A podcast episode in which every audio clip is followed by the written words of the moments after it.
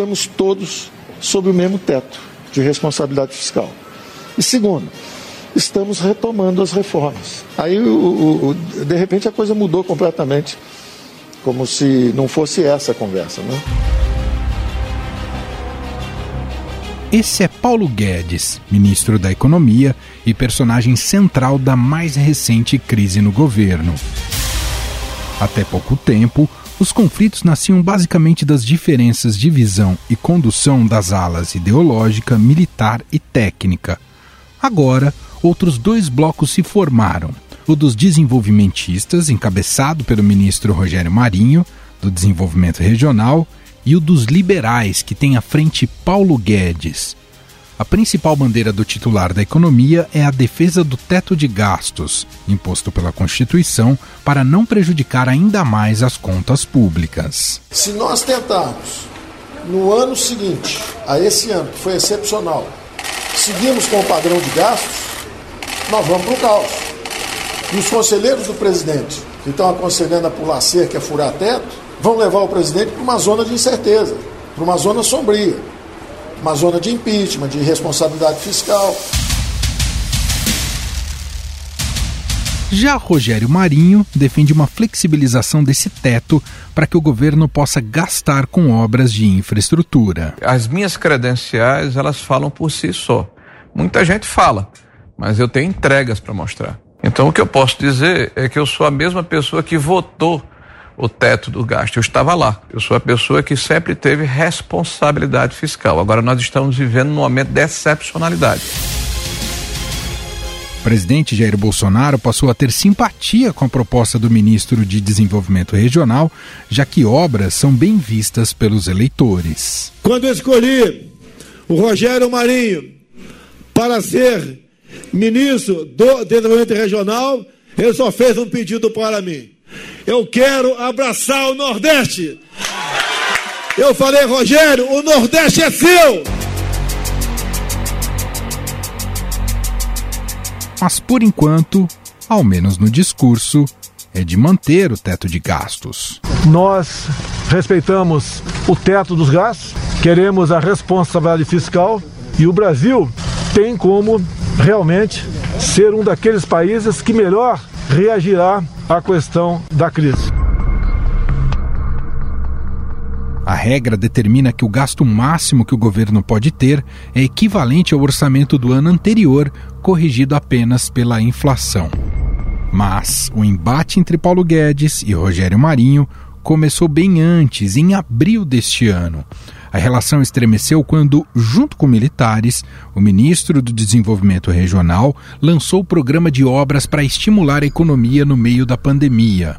O Pro Prevê investimentos de pelo menos 30 bilhões de reais em projetos de infraestrutura. Vamos dar continuidade a coisas que já estavam andando, por exemplo, o vigoroso programa de concessões. E é por isso que tem a vertente do programa Ordem, que é a vertente que vai tratar da regulação. E a vertente Progresso, essa se divide em duas. Nós vamos ter aquilo que vai ser feito com o capital privado e aquilo que será feito por meio de obra pública, e aí a gente fala, um estima um valor de 30 bi. Na reunião ministerial de 22 de abril, aquela fatídica, Paulo Guedes classificou o Pró-Brasil como um erro e comparou a proposta ao Programa de Aceleração de Crescimento, tal PAC, da ex-presidente Dilma Rousseff. O Brasil quebrou por isso. O Brasil estagnou. A economia foi corrompida, a política foi corrompida. A economia estagnou através do excesso de gastos públicos. Então, achar agora que você pode se levantar pelo suspensório, como é que o governo quebrado vai investir, vai fazer grandes investimentos públicos? Guedes venceu essa batalha e o plano de Marinho e dos militares foi adiado por enquanto.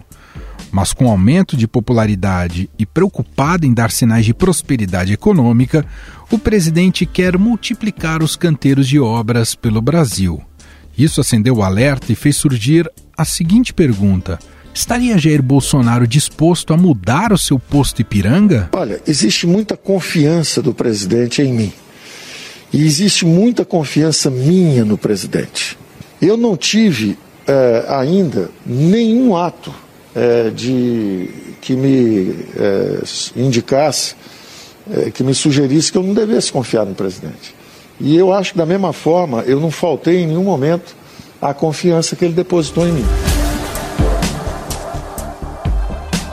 Neste momento, Marinho tem um amplo apoio dentro do executivo, especialmente de militares, como o chefe da Casa Civil Braga Neto, do secretário-geral da Presidência Jorge Oliveira e do ministro de Infraestrutura Tarcísio Freitas.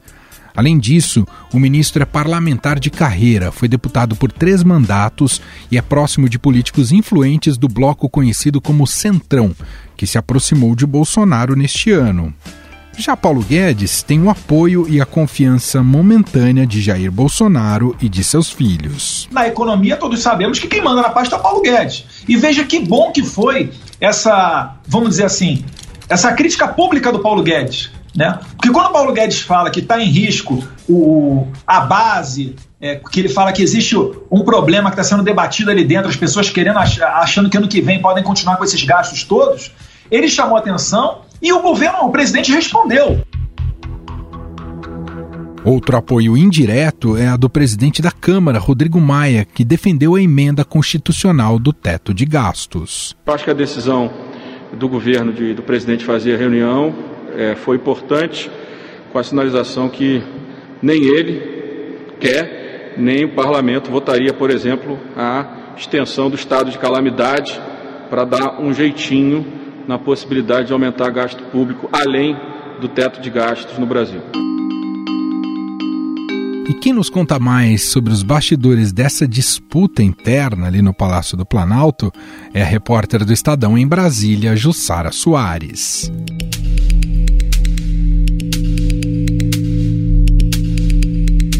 Tudo bem, Jussara? Bem-vinda de volta aqui ao Estadão Notícias. Como vai? Oi, Emanuel, tudo bom?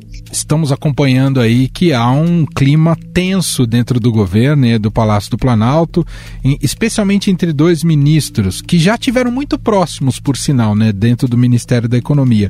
O ministro Paulo Guedes e o ministro Rogério Marinho e porque hoje eles representam visões distintas na condução de política econômica do governo, um mais liberal e outro aparentemente agora mais a favor da gastança do governo. O que está acontecendo? Como é? Tá, azedou mesmo o clima entre eles, ô Jussara? Olha, esse clima já vem azedo de alguns meses, né? E ficou mais evidente ali quando o ministro Rogério Marinho assumiu né, é, a pasta de desenvolvimento regional. Antes ele era um secretário da, do Ministério da Economia, teve, esteve à frente da aprovação da reforma da Previdência, e ele veio com uma visão que teve apoio no Palácio do Planalto por parte principalmente ali dos ministros militares, que é defesa de gastar mesmo, colocar dinheiro é, tocar obra e fazer entregas. É, eles têm né, dois argumentos, esse grupo que é chamado agora de desenvolvimentista, que está ali, é, que o Rogério Marinho ele está à frente desse grupo e que duela ali com o Paulo Guedes, que quer frear os gastos. É, o Rogério Marinho ele tem usado como argumento que esse investimento ele é fundamental para uma retomada pós-pandemia, mas tem um outro argumento que toca bastante o presidente, que é fazer entregas. É importante para o presidente pensar no próprio projeto de reeleição. É, a gente tem observado nas últimas semanas é, que o presidente saiu em viagem, tem ido visitar obras, algumas já são obras entregues, e o presidente tem gostado disso, né? Só que, diante dessa pressão, vamos gastar mais, vamos fazer mais entregas, o Guedes gritou. Foi quando ele foi lá, surpreendeu todo mundo falou de ministro fura-teto, uhum. né, que é, o teto de gastos que ele, que ele defende, que é uma que para o mercado é um sinal de confiança, né? É, e aí o Guedes, o, o, ministro Paulo Guedes, já deu o recado ali, dizendo que esses ministros fura-teto, eles colocam o presidente numa zona de impeachment. É, e aí acendeu o alerta. E toda essa, essa discussão, né, ela se deu justamente ali quando o Guedes já tinha perdido dois secretários, dois auxiliares próximos, e com essa pressão interna, ele mandou um recado bem direto ao presidente, que era um recado ao presidente, mas ali fazendo uma crítica sem constrangimento ao próprio Marinho, que são esses dois ministros que né, é, duelam ali no governo. O presidente Jair Bolsonaro, o que ele tenta fazer é agradar um pouco dos dois. né? Não é fácil, porque eles são posições muito antagônicas. Então, neste momento, é isso o que é tentar encontrar um meio termo para seguir daqui por diante. É, existe a expectativa do governo enviar um, um projeto de lei para dar 5 bilhões né, para obras, então é essa a expectativa. Isso foi feito um acordo para falar, beleza, vamos respeitar o teto de gastos, mas a gente vai precisar arranjar um dinheirinho aqui, como disse o filho do presidente, senador Flávio Bolsonaro, né, numa entrevista, que era preciso arranjar um dinheirinho aí para sair tocando as obras. Então, neste momento, é essa a, a dúvida do governo.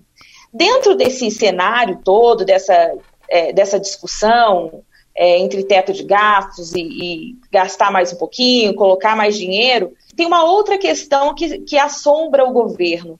É até quando o ministro Paulo Guedes ele fica no governo, né? Até quando ele vai ter esse respaldo? Perfeito. É, a gente conversando ali nos bastidores, a gente observa que existe essa preocupação de que o ministro possa se cansar em algum momento, né? Neste momento, acho que é importante ressaltar que não há nenhum sinal de que o o ministro Paulo Guedes vai sair daqui nos próximos dias, mas a gente que acompanha o governo aqui há muito tempo consegue observar nesse desenrolar dessa, dessa crise, né, dessa, desse debate, algumas cenas que se repetiram em outros casos de frituras de ministro. A gente pode citar aqui o caso do ex-ministro é, Sérgio Moro, que toda vez que saiu alguma notícia que havia uma crise, que ele não estava numa posição muito confortável, iam para as redes sociais, o presidente fazia elogio público, mas a gente viu que depois as coisas vão se concretizando e mostrando, realmente havia é, algo, tanto que ele deixou o governo. Nesse caso do ministro Guedes, a gente vê um enorme esforço para to de todo mundo dizendo: ministro Guedes não sai, só sai junto comigo, e só que a gente conhece o histórico do governo, então é isso que causa um alerta.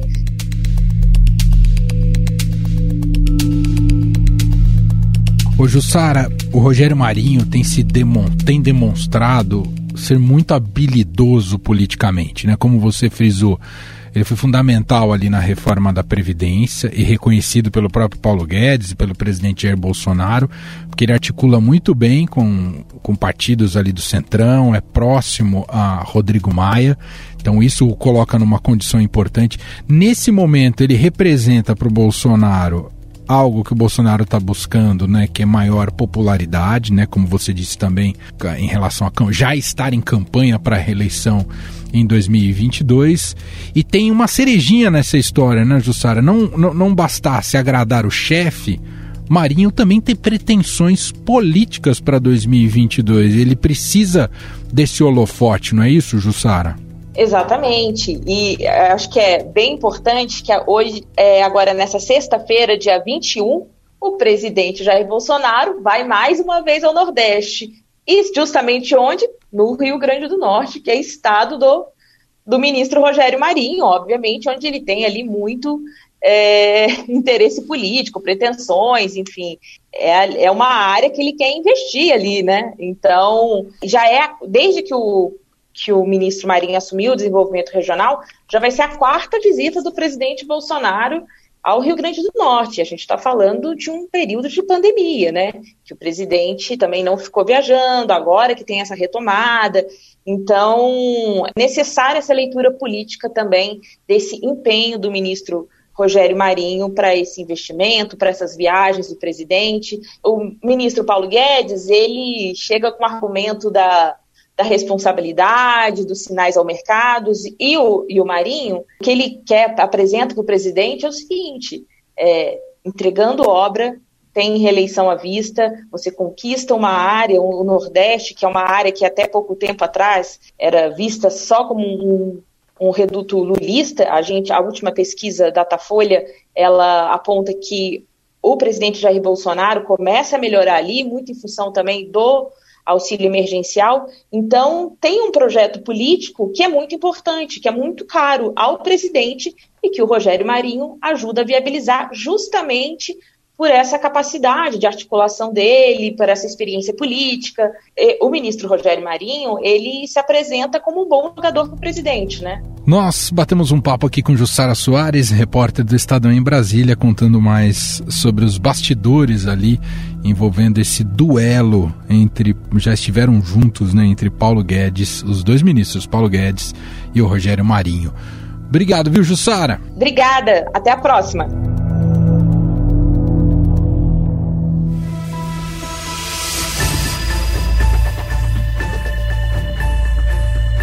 Apesar do fortalecimento de Marinho dentro do governo, a tensão com Guedes preocupa auxiliares e aliados do presidente da República.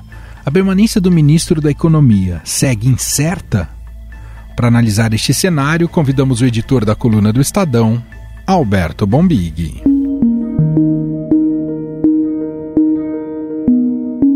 Olá, Bombig, tudo bem? Tudo bem, obrigado pelo convite para participar do podcast Estadão mais uma vez. Bombig, queria captar um pouco da sua análise, e isso também tem sido tema da coluna do Estadão. Aliás, vocês foram muito felizes num título recente, numa das edições da coluna do Estadão, falando sobre esse dilema de um governo na sua política econômica, se será uma política econômica mais liberal, assim como prega o ministro da Economia Paulo Guedes, ou se o governo parte de vez e abraça essa política mais uh, desenvolvimentista, né, que está um pouco expressa na figura aí do Rogério Marinho, né, que agora é ministro. Esse embate vai dar aonde, hein, o, Bombig? É possível conciliar as duas visões ou o governo vai trocar de vez de rumo, ou, ou se é que teve rumo liberal em algum momento, Bombig? Começando pelo final, né? Eu acho que sim, o governo teve, de fato, pelo menos um encaminhamento liberal no primeiro ano do mandato dele. Pode ter ficado aquém do que muita gente esperava, mas a gente não pode nunca tirar da esquecer que a reforma da previdência é foi um, um feito importante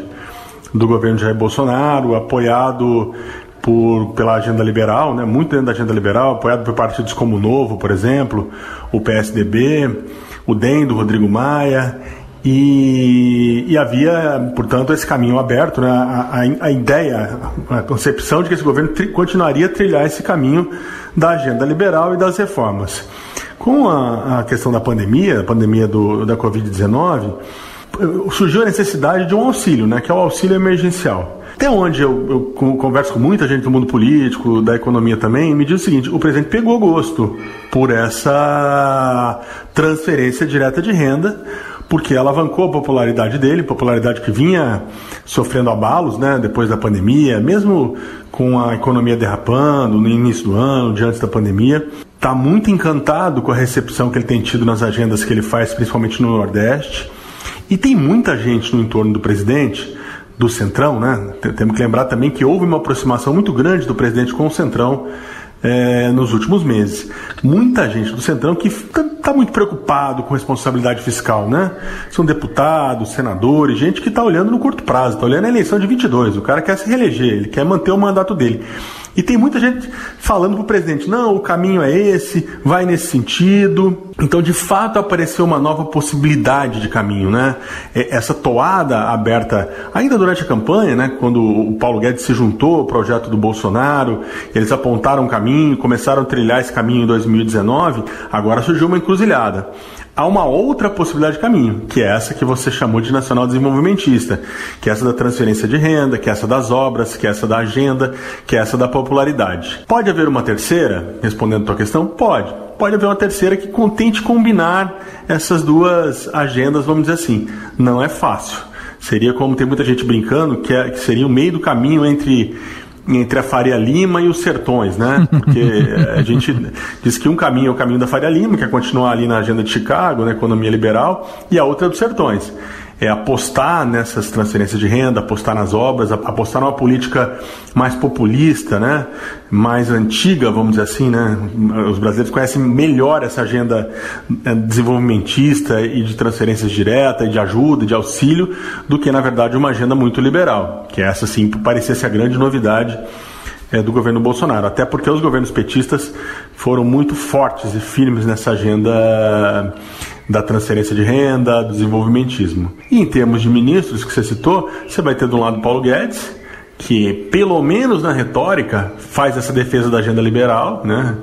Já tem muita gente com dúvida, por exemplo, se o Paulo Guedes de fato está disposto ainda a bancar essa agenda liberal. E o outro, o Rogério Marinho, que é, também está pensando no futuro dele, também está pensando nos projetos políticos dele, que representa muito esse outro, outro caminho da encruzilhada. É, onde esse caminho vai dar? Vai dar em 22. Ele não tem o, o, outro. Em 22 tem que ter uma parada, né? 22 tem uma eleição. A eleição ela dá um freio de arrumação. Tem que ver o que deu certo, o que deu errado e tudo mais. Então esse caminho dá em 22. Qual ele vai escolher para chegar até lá? É, essa é a, a grande pergunta. Então a gente pode dizer, Bombig, que ao invés do presidente Jair Bolsonaro ter trocado de posto Ipiranga, ele não trocou, ele só descobriu um outro posto de uma outra marca que ele tá, tem, digamos, se dividido entre dois postos neste momento, Bombinho? Sim, ele está dividido em dois postos. Tem o, tem o, tem o posto Piranga, tradicional, que é, o Paulo, que é o Paulo Guedes, né? E tem aquele velho posto ali, né? O, o, o, o Piranga talvez seja mais moderno. Mas tem aquele outro ali, né? Que é, o, que, é o, que é o da BR, distribuidora, que já tem um jeito mais antigo de tratar, que você pode anotar ali, paga quando puder, né? Baixa o preço da gasolina, faz uma, uma, uma graça, ajuda. Talvez seja um pouco isso, né? É, vai frustrar muita gente, principalmente nas classes A e B, principalmente no mercado, se ele abandonar essa agenda liberal. É, nunca, como disse numa campanha, a gente teve um candidato que, que se comprometeu com tanta vontade com essa agenda liberal quanto o Bolsonaro. O próprio PSDB, né? O próprio PSDB, a campanha do Geraldo Alckmin em 2006 ele precisou botar uma, uma jaqueta com símbolo das estatais para poder. Estava sendo atacado pelo PT, né? Pela reeleição do Lula naquele momento, de que ele era privatizar, que ia privatizar que ia acabar com o Estado, e ele sentiu o golpe, teve que inclusive aparecer com uma jaqueta ali, com todo o logotipo das estatais.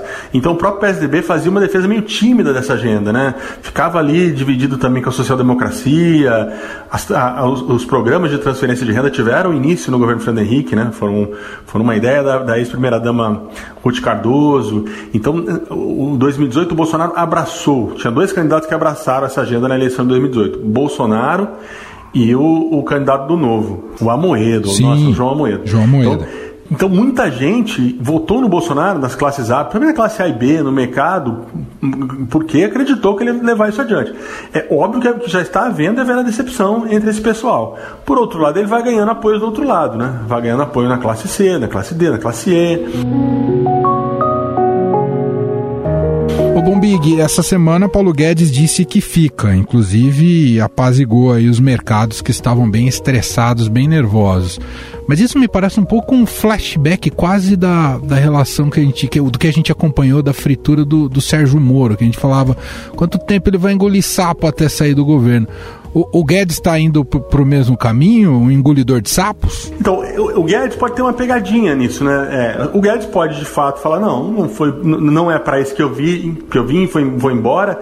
Tem muita gente no entorno do Guedes, por exemplo, ou, que, que conhece o ministro, dizendo que o Guedes toparia sim uma inflexão nessa política econômica, que o Guedes teria inclusive muita vontade e muito prazer em criar um programa amplo de renda básica para chamar de seu no Brasil, que seja de autoria dele.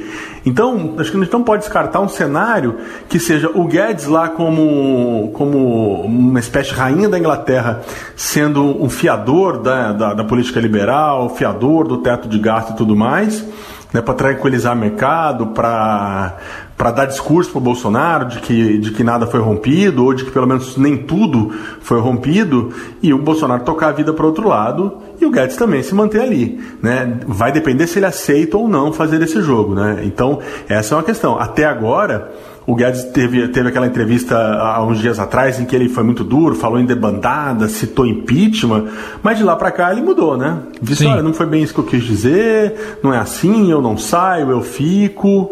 É óbvio que tudo passa por uma escolha pessoal, né? Se ele quiser virar as costas e ir embora, mas vai depender muito desse arranjo, eu acho que é a continuidade da agenda de 2018, pelo menos de parte dela. Muito bom. Alberto Bombig, editor da coluna do Estadão, com a gente aqui no programa mais uma vez. Obrigado, viu, Bombi? Obrigado a você. E agora, antes de fechar aqui o podcast de hoje, a edição de hoje, lembrar mais uma vez que está estreando nesta quinta-feira.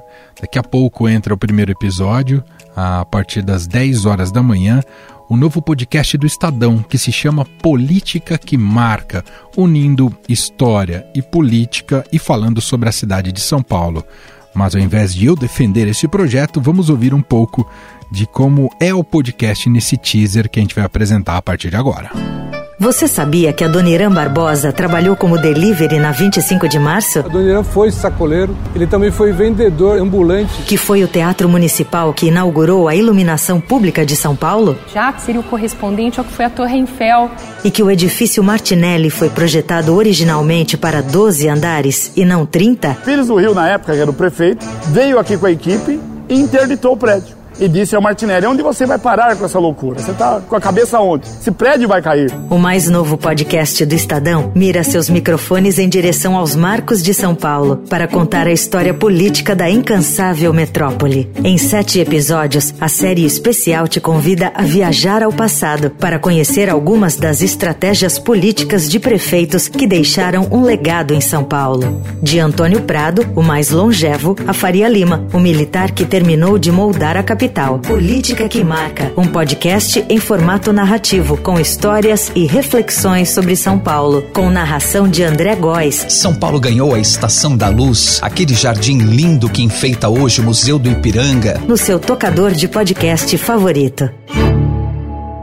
Sensacional! Esse é o Política que Marca, novo podcast do Estadão, estreando nessa quinta-feira primeiro episódio que tem como foco o Teatro Municipal e Antônio Prado, o prefeito Antônio Prado. Então não perca, já corra lá para qualquer plataforma de streaming ou agregador de podcast, procure pelo Política que Marca e já começa a ouvir. Tá sensacional, são sete episódios todas as quintas-feiras e eu vou lembrar sempre por aqui para você, tá bom? Estadão Notícias. Estadão Notícias desta quinta-feira vai ficando por aqui. Contou com a apresentação minha, Emanuel Bonfim, produção de Gustavo Lopes e montagem de Moacir Biasi.